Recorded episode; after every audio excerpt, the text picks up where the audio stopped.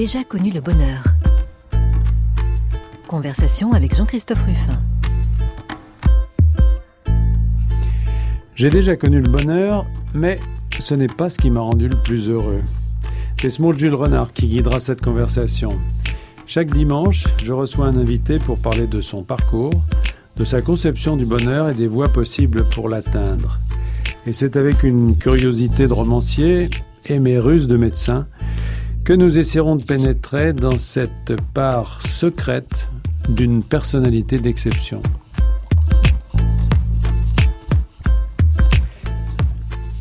Je reçois aujourd'hui Yves Agide.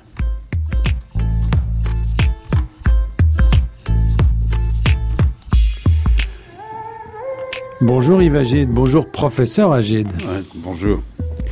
Alors je dis professeur parce que on va commencer par ça, on va commencer en jetant cette terrible poudre aux yeux de nos auditeurs. Et puis après on va voir que derrière il y a quand même un homme et beaucoup, un parcours extrêmement riche, mais en première approche, vous êtes une sommité médicale, membre de l'Académie des sciences, professeur à la faculté de médecine, et vous faites autorité depuis des années en neurologie, euh, à la Salpêtrière et dans le monde entier, dans le domaine des maladies dégénératives, maladies de Parkinson, Alzheimer et, et bien d'autres. Voilà.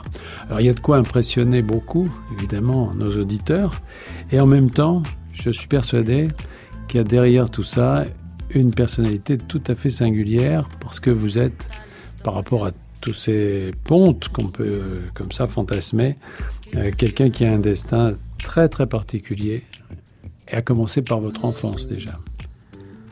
Mon enfance, qu'est-ce qui a fait que on devient professeur de médecine quand on a été enfant? Comment est-ce qu'on peut prévoir?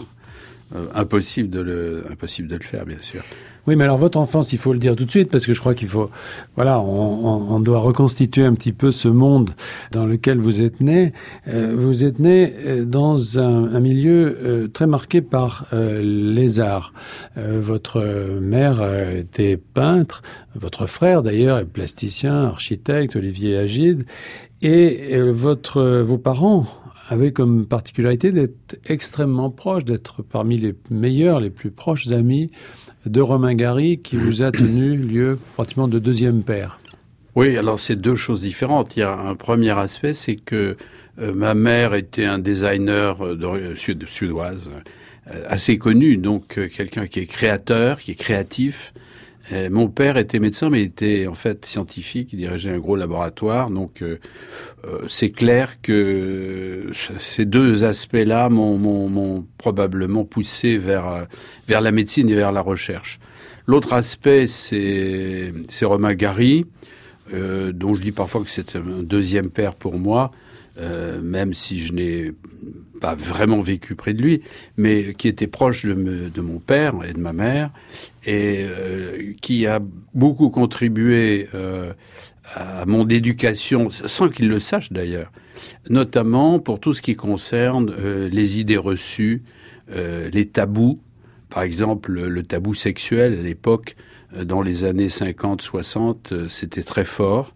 Et donc, et puis aussi ce, ce personnage un peu mythique qui avait épousé un moment une, une jeune femme qui était née le même jour que moi, qui est devenue une grande amie, qui était Jean Seberg, sa femme, l'actrice.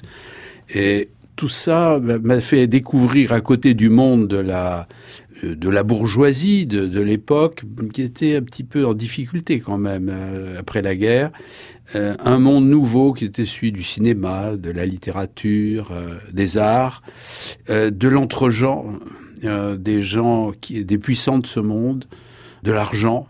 J'ai vu, j'ai vu de loin une époque où quand même on était assez engagé politiquement à gauche et où euh, les auteurs euh, qu'on lisait, que je lisais en tout cas, c'était essentiellement Albert Camus, Jean-Paul Sartre. J'ai sûrement été très influencé par Jean-Paul Sartre, alors que curieusement, avec Romain Gary à l'époque, je me rendais pas compte que c'était qu'il allait devenir le, le, très grand écrivain qui qu'il qui, est qu'il est actuellement reconnu comme tel aujourd'hui. Alors vous êtes né à Nice. Comment est-ce que vos parents ont, ont connu Gary, puisque euh, c'est un lien avec avec sa mère, je crois les... C'était euh, une, une, vieille histoire. Avant la guerre de, de 14, mon grand-père avait des grands hôtels sur la côte d'Azur, notamment à Nice, et il a vu venir vers lui une, vieille dame, enfin une dame d'un certain âge, qui était russe. Évidemment, lui qui venait aussi de l'Est, était euh, charmé. C'était un homme assez extraordinaire, ce grand-père, et, et, il a permis à cette femme qui vendait de la breloque de d'exposer sa breloque euh, dans l'hôtel Hermitage, qui était un hôtel hyper chic à l'époque, où mon père me racontait qu'on arrivait, il fallait arriver en smoking chaque fois qu'on traversait l'hôtel, etc. Et, euh, ensuite, mon, mon père s'est retrouvé dans le même lycée que Romain Gary. Ils n'étaient pas dans la même classe. Ils sont devenus copains et surtout, c'est après ils se sont retrouvés à Paris. Euh, et c'est ainsi d'ailleurs que mon père a connu ma mère, qui est suédoise parce que euh, Romain Gary avait une, une, petite amie suédoise qui était l'amie de ma mère.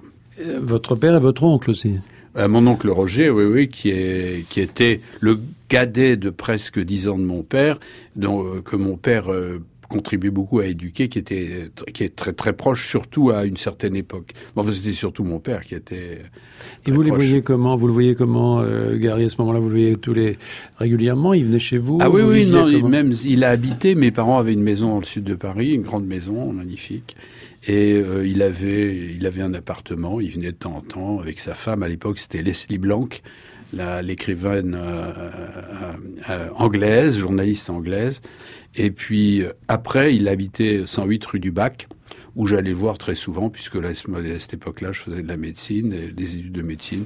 Et puis comme ça, voilà, j'allais très souvent chez eux. euh, Et, je faisais pas grand-chose. Je le voyais, par exemple, dicter euh, des manuscrits dans son bain. euh, je le voyais écrire avec avec un gros cigare. il recevait des gens très intéressants. Moi, j'étais très timide à l'époque et je regardais ça. Mais c'est clair que ces impressions de la jeunesse, euh, je, je pense que ça marque des tas de mémoires dans votre dans votre cerveau qui restent, mais qui sont complètement inconscientes. On s'en rend pas compte. Donc, je pense que ça m'a énormément marqué. euh.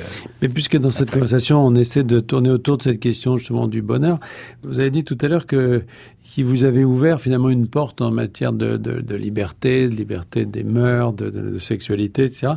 Vous aviez l'impression quand vous alliez chez lui de trouver justement une forme de bonheur, une forme de euh, c'était plus un monde plus heureux que, celui de la bourgeoisie dans lequel vous viviez.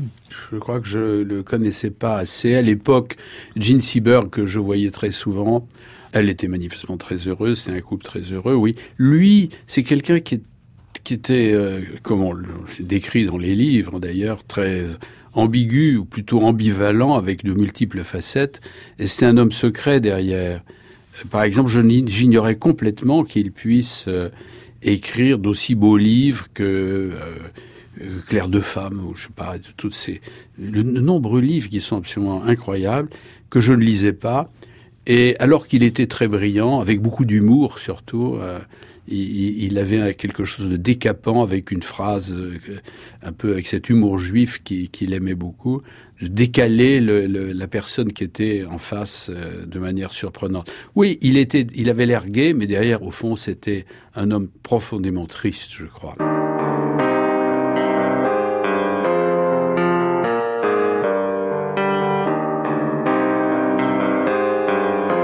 Et, vos parents ont contribué à, son entrée dans la littérature. Pourquoi est-ce que la promesse de l'aube leur est dédiée? Non, non, non, pas du tout, pas du tout. Euh, Romain Gary avait écrit euh, un livre avant la guerre qui n'a eu aucun succès, et c'est seulement euh, en, écrivant pendant la guerre un livre qui a eu le prix des critiques que tout d'un coup, on s'est rendu compte à l'époque que c'était un écrivain. Mais jamais j'aurais pensé qu'il puisse avoir le succès qu'il a aujourd'hui. Quand il a eu le prix Goncourt avec Les Racines du ciel, s'est dit bon, ben, euh, ouais, c'est bien. J'avais lu attentivement, je trouvais ça un petit peu ennuyeux d'ailleurs. Et puis euh, ensuite avec cette histoire d'Ajar, etc. C'est quelque chose qui est tellement romanesque, tellement inattendu quand on voyait le personnage qui était quand même mondain, qui se faisait faire ses costumes à Londres et, qui connaissait le monde entier, qui faisait des sourires et, qui adorait. C'est un homme de plaisir. Euh, c'est quelque chose de contradictoire. Et quand quelqu'un, Madame Anissimov, parlait de l'homme caméléon, c'est absolument ça. C'était incompréhensible. Mais derrière, c'est un homme très profond et quelque chose que les gens ne savent pas. Probablement quelqu'un de extrêmement intelligent. Il y a certains textes que j'ai relus de lui sur la politique qui étaient absolument remarquables. Mais vous, vous étiez euh, d'un autre bord. Enfin, vous, vous viviez comme ça à l'époque. Bah moi, j'étais comme un vieux. J'avais j'avais des idées romantiques, euh, humanistes complètement décalées aussi, euh, sans rapport avec la réalité. Et donc, je n'ai absolument rien vu. J'ai commencé à voir quand il est mort. Je crois qu'il est mort en 1980. après ce suicide auquel j'ai quasiment assisté, puisque la veille, il avait téléphoné à mon père pour indiquer ce un peu ce qu'il allait faire. Enfin, il était malade en fait. C'était un homme qui était physiquement parfait, un homme qui était d'une intelligence et d'une perspicacité que je trouve extrême, mais il était maniaco-dépressif. En gros, je dis pas qu'il était malade, comme quelqu'un, une grande dépression bipolaire, mais c'est quelqu'un qui était brillant, brillant, et puis me dit qu'il y avait des états de prostration. Euh, bon, ça arrive à tout le monde, mais dans son cas, ça a joué un rôle, et à la fin de sa vie a été, je, crois, extrêmement douloureuse pour lui. Donc vous avez choisi la médecine. Yves Agide, euh, malgré tout cet environnement artistique, euh, mondain, etc., finalement, vous êtes euh, déterminé pour la profession qui était celle de votre père. C'est ça qui vous a fait choisir? Non, je savais pas du tout quoi faire. C'était, je pense que les gens ne savent pas ce que c'était que les enfants de la guerre. Moi, je suis né au début de la guerre, dernière guerre, et jusqu'à l'âge de 10 ans, je ne rien. Je savais même pas ce que c'était qu'un petit camarade. Euh, il n'y avait pas de spectacle, il n'y avait pas de jouets. C'était et, c'est quelque chose dont les enfants ne se rendaient pas compte. Moi, je ne me rendais pas compte en tout cas. Puis après, ça a été explosion. Et quand Vous gardez le souvenir de la guerre quand même? Très peu. Hum. Très peu. D'ailleurs, on ne sait plus très bien si c'est des mémoires euh, vécues ou si hum. c'est des mémoires racontées. Je ne sais plus. Oui, certains, mais et quand j'ai commencé métier, je savais pas du tout quoi faire. Mes parents pensaient que j'étais doué pour la diplomatie. L'expérience a montré dans ma carrière médicale que c'était exactement l'inverse. je ne savais pas quoi faire finalement. Donc je me suis dit, il y avait quand même une chose, c'est que je voulais faire de la recherche, je voulais faire quelque chose de créatif, ça c'était clair.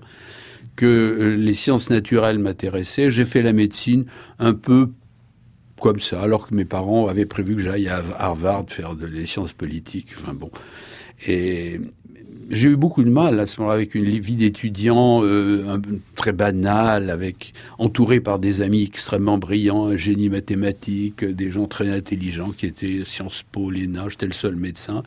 Euh, je, je, ne faisais pas grand-chose, c'était dommage. Et quand j'ai reçu, j'ai été reçu à l'internat, euh, après de nombreux échecs, c'est quelque chose euh, qu'on voit moins aujourd'hui, à ce moment-là, là, j'ai changé brusquement. J'ai pris conscience de l'intérêt qu'il y avait à faire ce métier qui était de faire de la recherche pour faire de l'enseignement et de l'enseignement pour former des médecins. Donc c'est ces carrières hospitalo-universitaires classiques, mais que j'ai fait avec euh, avec un, un, plaisir et un acharnement considérable qu'on m'a souvent reproché dans ma famille.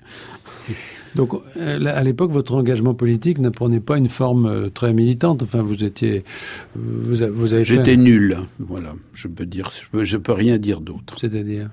Je, je, l'avais, j'avais lu des livres sur le marxisme, j'avais lu, je dis, une certaine littérature de l'époque. Euh, j'étais avec des camarades qui avaient, qui militaient plus ou moins. En 68, par exemple, vous avez fait quoi? Bah, En 68, j'étais un peu sur les barricades mais mollement, pas, pas comme un leader. Euh, alors que euh, c'est curieux, mais dans la profession qui est la mienne maintenant, après, quand on devient un leader, c'est bizarre, on se dit, tiens, c'est bizarre, je suis un leader, il faut que j'assume ma position.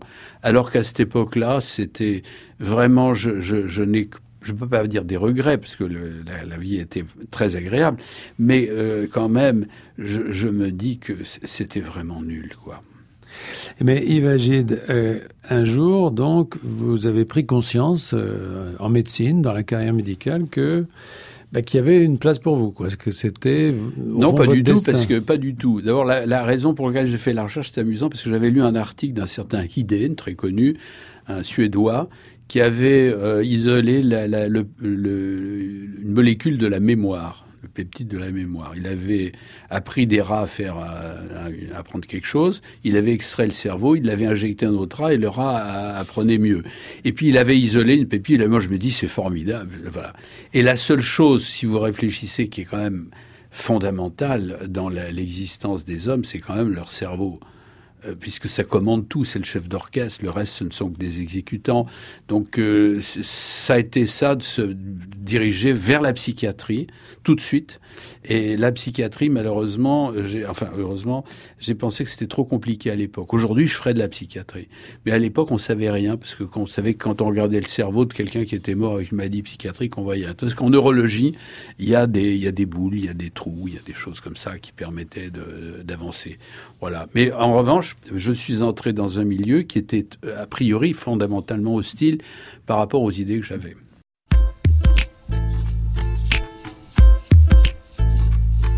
J'ai déjà connu le bonheur. Jean-Christophe Ruffin. Sur France Culture. Avec Yves Agide d'aujourd'hui, qui a, qui a connu le bonheur, si je comprends bien, euh, un peu par hasard et tardivement en médecine.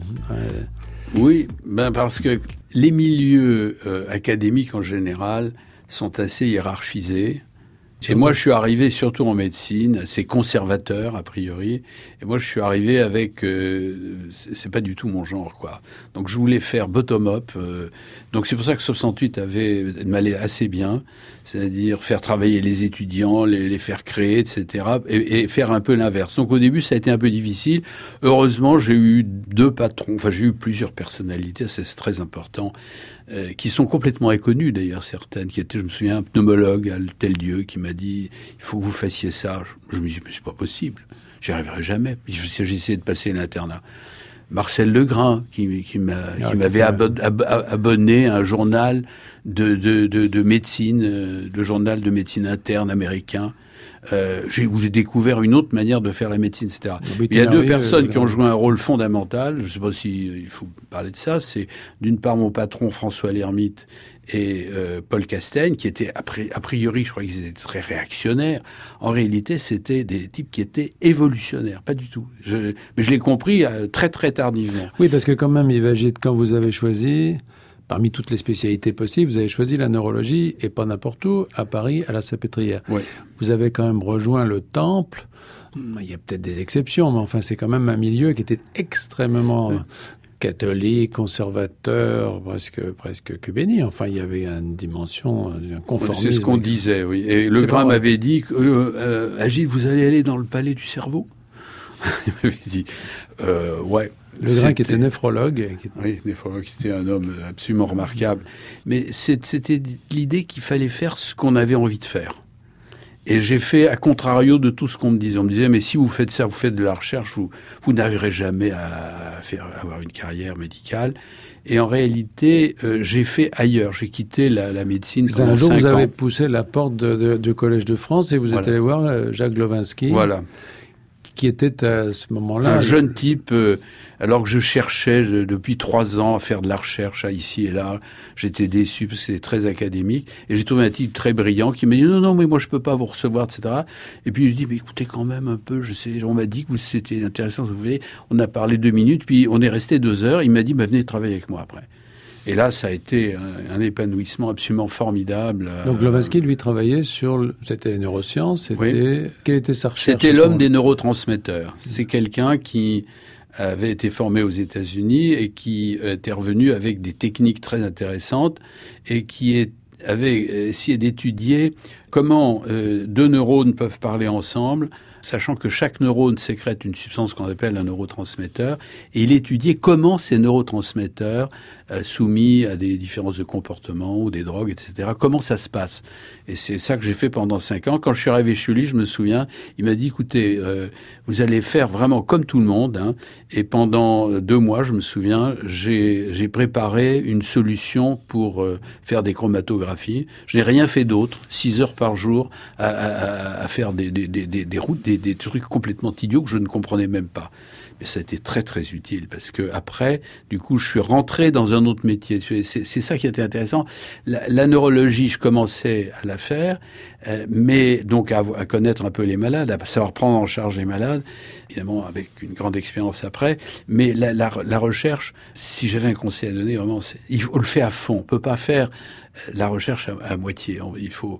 Donc j'ai vraiment compris l'esprit scientifique qui est complètement différent de l'esprit médical. L'esprit médical, si un chirurgien opère, euh, il peut pas laisser le ventre ouvert et se dire bon ben je repasserai euh, la semaine prochaine. En, en recherche, c'est un esprit déterministe, c'est tout à fait différent. Et, et donc il faut avoir ces deux esprits, je pense, pour faire à la fois de la recherche et de la médecine. Et la, la, créativité que finalement vous aviez côtoyée chez d'autres euh, à travers l'engagement de votre mère. De... Ça c'est de nature, je crois. Ouais, mais vous l'avez trouvé. C'est une motivation qu'il y a certaines personnes ont, il y en a d'autres.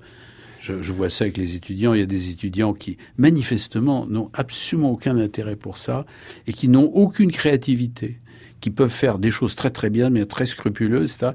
Puis à l'opposé, ça ne veut pas dire que ce soit des bons médecins d'ailleurs, des gens qui ont toujours des idées. Moi, j'ai toujours des idées. Mais imagine de la créativité, euh, c'est une sorte de pulsion comme ça, c'est-à-dire quelque chose qu'on a envie, qu'on a en soi. Et trouver, c'est un bonheur quand même. Trouver, c'est un. Ah oui. Vous avez mené des recherches vous-même. Oui. Est-ce que vous êtes euh, arrivé à une forme de, j'allais dire, de, de oui, de, de satisfaction? Est-ce que vous avez découvert une forme de plaisir là-dedans? Ah oui, oui, un plaisir énorme. D'ailleurs, je pense que c'est vrai dans tous les métiers, cette euh, créativité que vous connaissez bien. Et cette créativité, pour moi, elle s'exprime euh, de deux façons. D'un côté, il y a des choses qu'on ne connaît pas.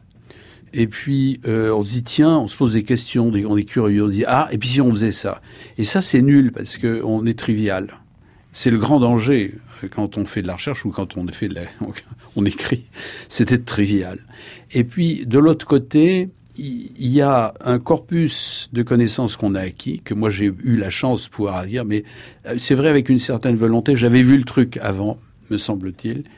C'est lorsqu'on a vraiment, on connaît bien un domaine, à ce moment-là, on est dans un état d'esprit où on se dit que on, on sera pas forcément, on sera pas vraiment trivial si on fait quelque chose, parce que on, on sait ce que tous les autres ont fait. Et à ce moment-là, si on fait quelque chose, c'est réellement important pour la médecine, pour la science, pour la société.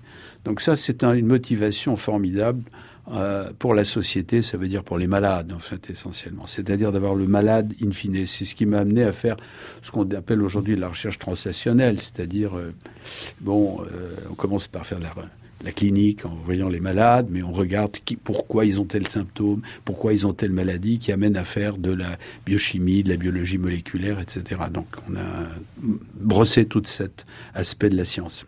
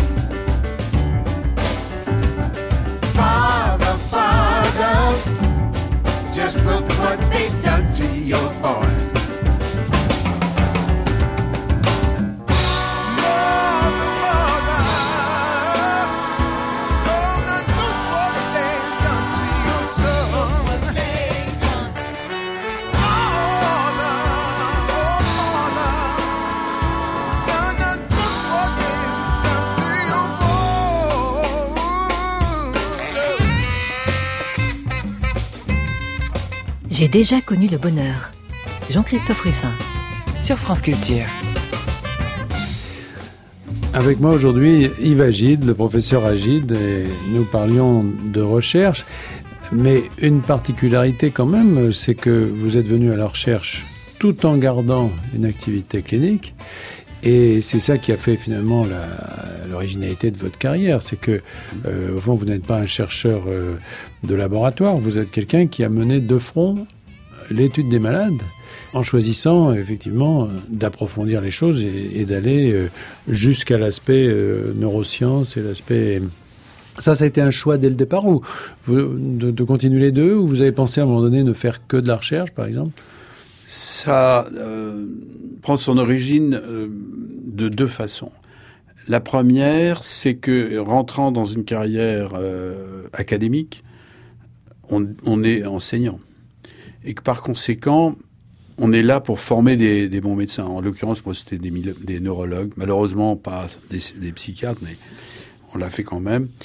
Et pour former des, bons médecins, il faut faire un enseignement de haut niveau. C'est pas la peine de répéter ce qu'il y a dans les manuels. Si on veut faire un enseignement de haut niveau qui attire les meilleurs, pas seulement de Paris ou de la France, mais d'Europe ou du monde, il faut faire de la recherche. Parce que si on fait de la bonne recherche, l'enseignement est fort. Si l'enseignement est fort, euh, à ce moment-là, euh, je crois qu'on forme de bons médecins et on soigne bien les malades soi-même. Enfin, les équipes que nous avions formées sont des, gens aujourd'hui, je peux dire vraiment que ce sont des gens exceptionnels dans leur métier. Euh, ça, c'est un aspect. L'autre chose, c'est vraiment, il faut revenir à la méthode expérimentale de Claude Bernard. c'est-à-dire pourquoi on avance en recherche.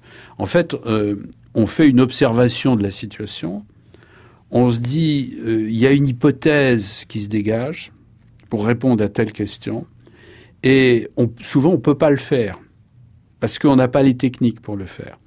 Alors il faut inventer des techniques ou faire venir d'autres techniques. Et c'est comme ça qu'en commençant par de la recherche clinique, en donnant des médicaments aux gens pour voir ce qui se passait, etc., petit à petit, on a fait de la physiologie euh, sur, des, sur des petits animaux, on a fait, mis au point des techniques de biochimie, de biologie cellulaire, d'étudier des cultures de cellules, et puis de la biologie moléculaire. Parce que pour répondre à l'histoire des causes des maladies, euh, c'est pas en regardant les malades qu'on va y arriver.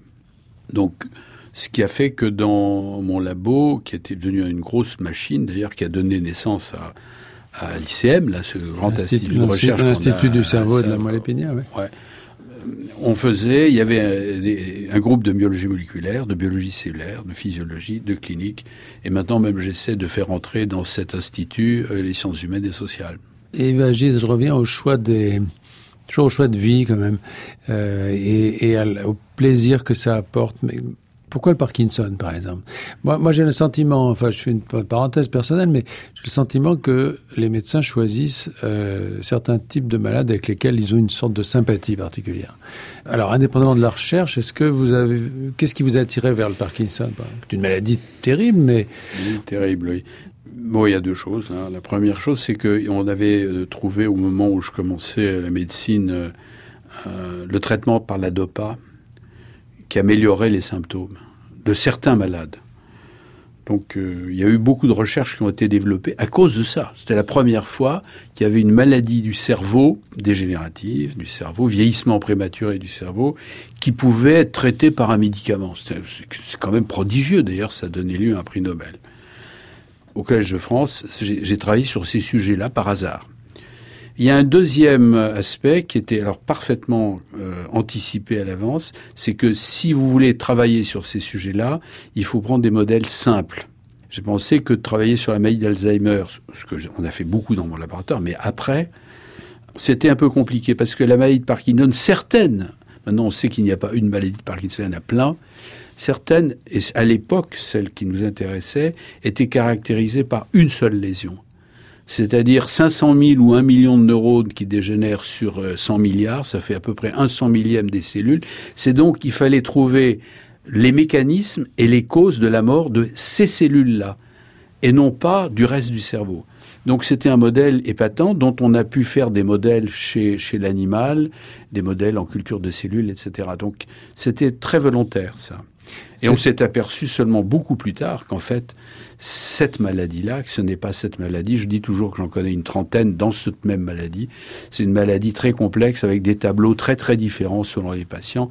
C'est d'ailleurs un message qui doit être euh, entendu, ça, par les patients et leurs familles.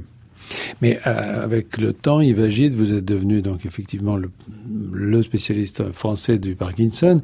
Vous en avez vu, vous avez suivi des milliers de patients, des plus simples, des plus humbles, je dirais, mmh. aux personnalités les plus, euh, les plus importantes. Vous avez créé une sorte de sympathie avec, ces, avec, avec cette maladie, avec j'ai créé une sympathie avec cette maladie parce que en 80, euh, j'ai rencontré un monsieur à qui j'ai demandé, monsieur René Gonan, que j'aimais beaucoup, qui j'ai demandé de créer une association de malades. J'avais compris que c'était indispensable d'associer les malades. Et il m'a dit, OK, je vous aide à faire ce qu'on a fait. L'association France Parkinson existe, elle est une très belle association. Il m'a dit à condition que vous m'aidiez à monter l'association France Alzheimer. Donc on a monté France Parkinson puis France Alzheimer après. Et donc euh, effectivement, euh, j'ai un attachement particulier à cette maladie parce que mon équipe est assez bien connue dans le domaine. Elle l'est toujours. On était numéro un mondial, quand même. Je crois qu'on l'est toujours. Donc on a eu un retour de satisfaction des malades, euh, des associations de malades, etc., etc. Donc un attachement profond pour les patients qui sont atteints de ces maladies. Et peut-être aussi, il faut le dire, beaucoup de compassion parce que beaucoup de certaines de ces maladies sont extrêmement douloureuses, euh, handicapantes, euh, comme vous savez. Voilà, ça c'est un aspect. Mais le, le, la question que vous posez, je pense, est beaucoup plus profonde. C'est c'est l'affaire de la compassion. Euh, vis-à-vis des malades en général, dans la discipline qui est la nôtre, où on peut soulager les malades, mais le cerveau est tellement compliqué qu'on n'a pas de traitement qui permette de guérir euh, les maladies neurodégénératives, aucune. C'est comme le vieillissement, on ne sait pas guérir le vieillissement simplement du cerveau, alors qu'on peut, en, en, cancérologie, on a fait des progrès, on sait avec des abcès, on sait les traiter, etc. Et là, on a un amour des patients, c'est clair, euh, la compassion. Et quand on est en consultation avec des gens qui souffrent, ben, je, je, parle en nom de, des médecins en général, pas en mon nom personnel, euh, on ne peut pas ne pas se mettre à leur place, d'éprouver leur souffrance et d'essayer de faire tout ce qui peut. Ce qui est parfois assez dur, mais euh, on, finit par avoir un certain savoir-faire. Et ça, c'est quand même la beauté du, du, du travail de médecin. Quoi. Mais qu'est-ce qu'ils vous apprennent? Qu'est-ce qu'ils vous ont appris euh, de, de, de, la vie? Parce que c'est un type de malade très particulier, les parkinsoniens. Ça, touche la motricité, ça touche euh, ce que vous appelez le subconscient d'ailleurs. Vous avez écrit sur la, la, la, subconscience. Toute cette activité qui n'est pas l'inconscient, qui n'est pas la conscience, qui est... C'est ça, oui. Alors, c'est seulement très tardivement, après euh, donc euh, presque 35 ans de travail auprès de ces malades, euh, en particulier, d'autres aussi, mais et de la recherche dans ce domaine-là, plus particulièrement comme modèle, type de description, que je me suis aperçu en effet que la chose qui était importante euh, dans l'existence humaine, c'était toutes nos activités automatiques, les habitudes, les routines, etc. Je me suis, j'ai relu un peu, enfin j'ai lu, je, je suis bien prétentieux, j'ai lu euh, des, travaux de Spinoza, de, de, de, Nietzsche et de quelques autres, la notion de, Descartes même, de, cette notion de subconscience est, là. Mais elle est souvent confondue avec l'inconscient freudien. Et l'inconscient freudien, bon, je, euh, ça n'a rien à voir. Et euh, il se trouve que ces activités, ces comportements automatiques, non seulement la motricité, mais aussi intellectuelle et émotionnelle, on les a en permanence. C'est ce que nous avons tous les deux ici euh, en, en, parlant. Euh, les mots sortent. Euh, quand je parle, je m'aperçois que je, je, parle avec mes mains, etc. Tout ça, c'est en permanence, en permanence. Et c'est, je crois, beaucoup plus important que les notions de conscience, qui est, qui est en fait une pensée sur ce qu'on fait. Et voilà. Alors, euh, il se trouve que les, la maladie de Parkinson ou ce type de maladie est liée à la perte de ces comportements automatiques. Jean-Martin Charcot, euh, notre illustre prédécesseur, disait le malade parkinsonien est condamné au mouvement volontaire à perpétuité. C'est-à-dire toutes les autres choses automatiques, les mouvements automatiques, les pensées automatiques, les émotions automatiques s'estompent doucement et le malade s'épuise à essayer de compenser, s'épuise, s'épuise. Et donc, euh, euh, à partir de cela, je pense que le concept de subconscience, en effet, pour les scientifiques, pour les psychiatres, pour les, parce que les thérapeutiques qui doivent s'adresser à ces structures, et pour les philosophes, est un concept, euh, à mon avis, très original. C'est ça, parce qu'Ivagite, vous avez rattrapé d'une certaine façon votre vocation première, c'est-à-dire la psychiatrie, puisque euh, avec l'étude de ces, de ces noyaux gris centraux, ce que, ce que les neurologues appellent ces, ces noyaux profonds, ce cerveau plus, plus archaïque que le cortex, euh, vous avez retrouvé quand même des lieux où se fabrique l'humeur, où se fabriquent les émotions, où se fabrique le bonheur ou le malheur d'une certaine manière. C'est très intéressant. Euh, J'en ai pas pris conscience tout de suite, mais les travaux qui ont été faits dans mon groupe ont fini par montrer, notamment avec en utilisant les techniques euh, de stimulation des structures euh, cérébrales par euh, un tout petit peu d'électricité mise en place d'électrodes et d'un pacemaker, ont montré que, en effet, ces structures pouvait provoquer des émotions euh, négatives, mais aussi très positives. Et à partir de ça et de travaux effectués chez, chez l'animal, euh, on a mis au point toute une série d'interventions neurochirurgicales euh, avec les équipes de la salpêtrière pour mettre en place des électrodes dans des structures très particulières, dans des systèmes qui gèrent nos émotions. Parce que là, il y a comme un hub incroyable d'amas de neurones dont certains gèrent spécifiquement les émotions et en les modulant doucement, attention, c'est de la entre guillemets psychochirurgie, mais non destructive, non destructive, c'est pas c'est lourd, mais c'est pas dangereux. Et ça ne s'adresse, je le dis tout de suite, qu'à des cas absolument extrêmes, au-dessus de toute ressource thérapeutique médicale habituelle. Dans des cas de maladie de Gilles de la Tourette, les grands grands tiqueurs, par exemple, mmh. Qui étaient considérés comme une maladie neuro euh, psychiatrique. Pour moi, la, neurologie et la psychiatrie, c'est pareil, sauf que les symptômes sont un peu différents. Et dans les TOC, dans les grands TOC, les troubles obsessionnels compulsifs, des, patients qui sont dans des états de souffrance extrêmes, on a eu quelques résultats très très positifs. Euh, ça, c'est une, euh, une, une bonne gloire de la salpêtrière.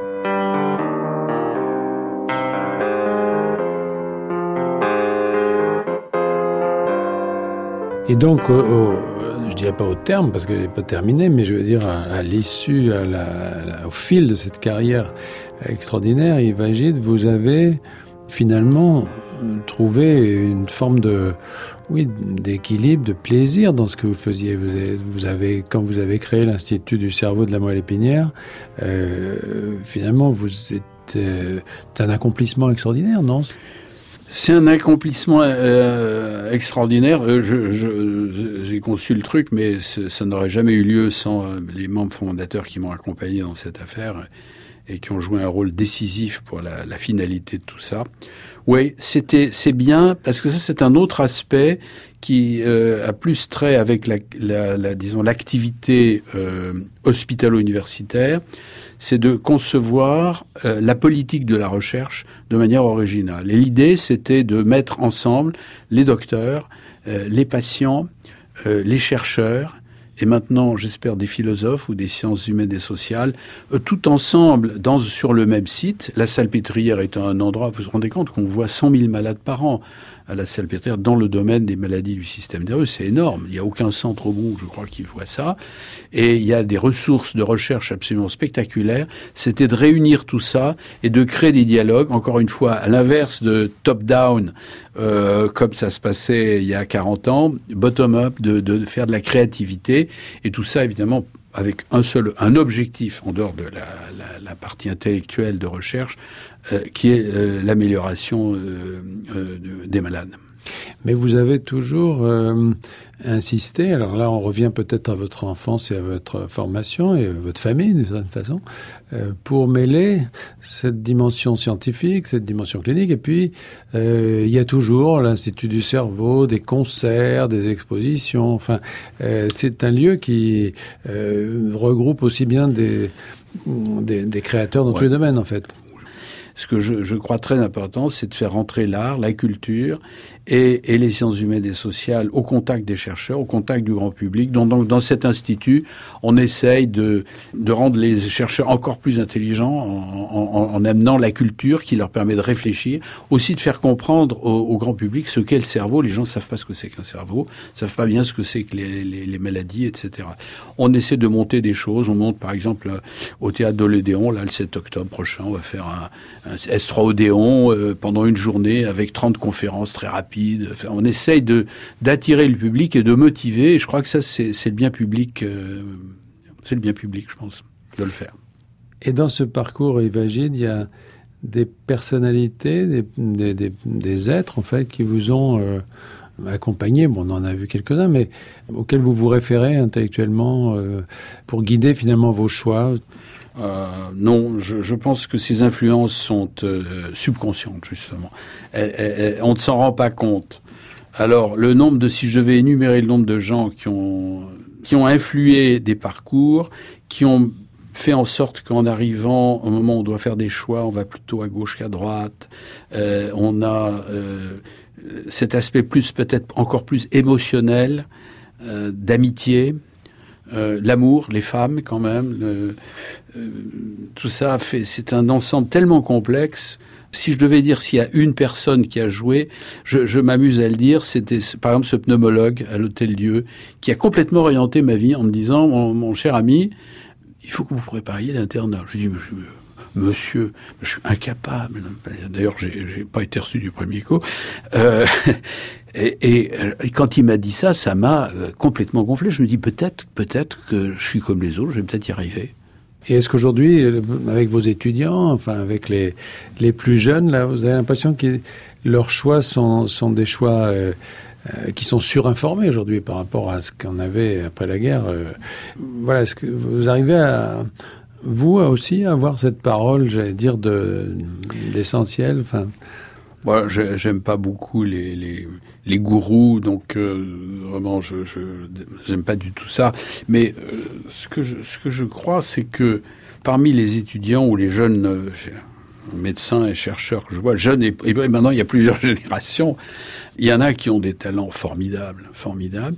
Mais ce qui est dommage, qui me m'attriste beaucoup, c'est que euh, peu sont attirés euh, vers une carrière comme celle que j'ai faite, qui est à la fois médicale et scientifique, parce que c'est trop dur. Parce que, en fait, c'est quand même deux métiers à la fois. C'est vrai dans le monde entier. Il y a eu, dans les années 70-80, un grand mouvement dans le domaine de la neuropsychiatrie qui a fait que beaucoup se sont lancés dans la recherche et euh, justement euh, à l'hôpital. Euh, Aujourd'hui, les, les j'ai beaucoup écrit là-dessus et, et c'est international, hein, international. Et, et, font leurs études de médecine, font un petit peu de recherche, puis s'arrêtent et, et ils s'installent ou font de la musique. Ce, ce n'est pas une critique du tout, mais je sens beaucoup moins de, de de talents, de type qui, qui, qui, qui, qui oseraient, quoi. Des gens qui osent, ou qui prennent des risques, qui, ou qui ont suffisamment de courage pour faire quelque chose. C'est, c'est comme s'il y avait un peu trop de facilité. J'aime pas beaucoup le dire, comme s'il y avait un peu trop de facilité et que on se contente de faire, d'avoir une vie plus euh, euh, bourgeoise entre guillemets. C'est ça ou c'est le fait que les deux corpus étant maintenant de plus en plus lourds, on sait de plus en plus de choses, tant dans le domaine clinique que dans le domaine scientifique. Ouais, c'est difficile d'avoir les deux. Ouais, vous avez peut-être raison, mais à ce moment-là, ça veut dire qu'il y a un défaut d'éducation. S'il y a un défaut d'éducation, ça veut dire qu'on fait mal notre travail, je pense on fait mal notre travail, on ne sait pas. Euh, c'est très difficile. Vous avez tout à fait raison. Il y a tellement euh, de, de, connaissances nouvelles. C'est impossible même dans des domaines euh, étroits. Maintenant, on a le, un, un, par exemple, monsieur qui est un médecin qui s'occupe du tube digestif, qui est spécialiste du rectum ou, ou de l'œsophage et qui ne fait que ça, ou un chirurgien qui ne fait que des genoux, etc.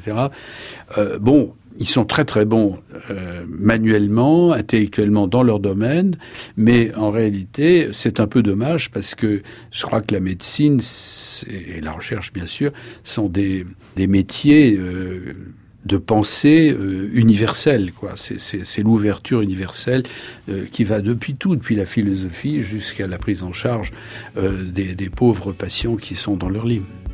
Merci Yves Agide pour euh, de nous avoir fait partager votre, euh, votre parcours et puis j'espère que vous avez suscité quand même des, des vocations et, et que d'autres, grâce à vous, trouveront peut-être pas le même bonheur, mais un autre en tout cas.